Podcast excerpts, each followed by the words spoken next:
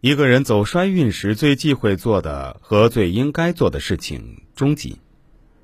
我们接下来说说第四种可以做的事情，就是多去外面学习，比如听听成功人士的讲座之类的。我认为啊，一个人的成功，他经常做的两件事儿，一个是听讲座，一个是看书。这两种方法是让人的思维扩散的良好方法之一。但看书如果没人指导，则容易懈怠；相对来讲，讲座则只需要你静静的听，静静的思考，激发你的智慧。当然，不支持这个时候去听卖产品的讲座，如保险、保健用品等；更不支持传销、直销等讲座。第五种可以做的事情，就是按当地民俗去做一些去除衰运的事儿。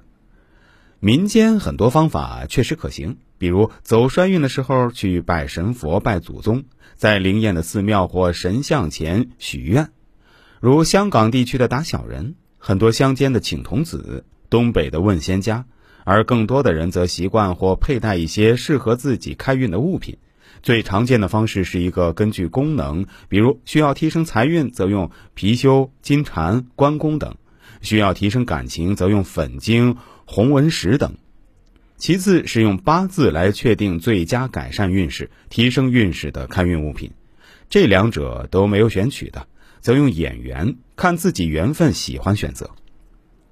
第六种可以做到的事儿，结伴短途旅行。单独出行未必有好事儿，结伴短途旅行则能在相互有个照应的前提下得到身心舒缓。命理的解释是给自己的身体换气。下面再来跟大家说说，当一个人走衰运的时候，最忌讳做的几件事，大家一定要记住了。一，频繁变换工作，有些人像是屁股上长了针，在哪儿都坐不稳，这个公司干几天，那个公司干几天，这种是带衰的做法。第二，盲目投资，做投资绝对是需要理智的，同时也需要更多的旺气去支持。衰气十足的时候玩投资，只会败得清洁溜溜。第三，随便借钱给别人，除非你走的衰运不影响财运，那么你可以用放血疗法，等于去毒。但如果你的衰运是事业财运方面也有的话，你再放血就会倒大霉了。电影《一九四二》表达的够直接的。张国立演的老东家在逃荒的过程中依然对外借粮，结果最后是全家只剩他一个人了。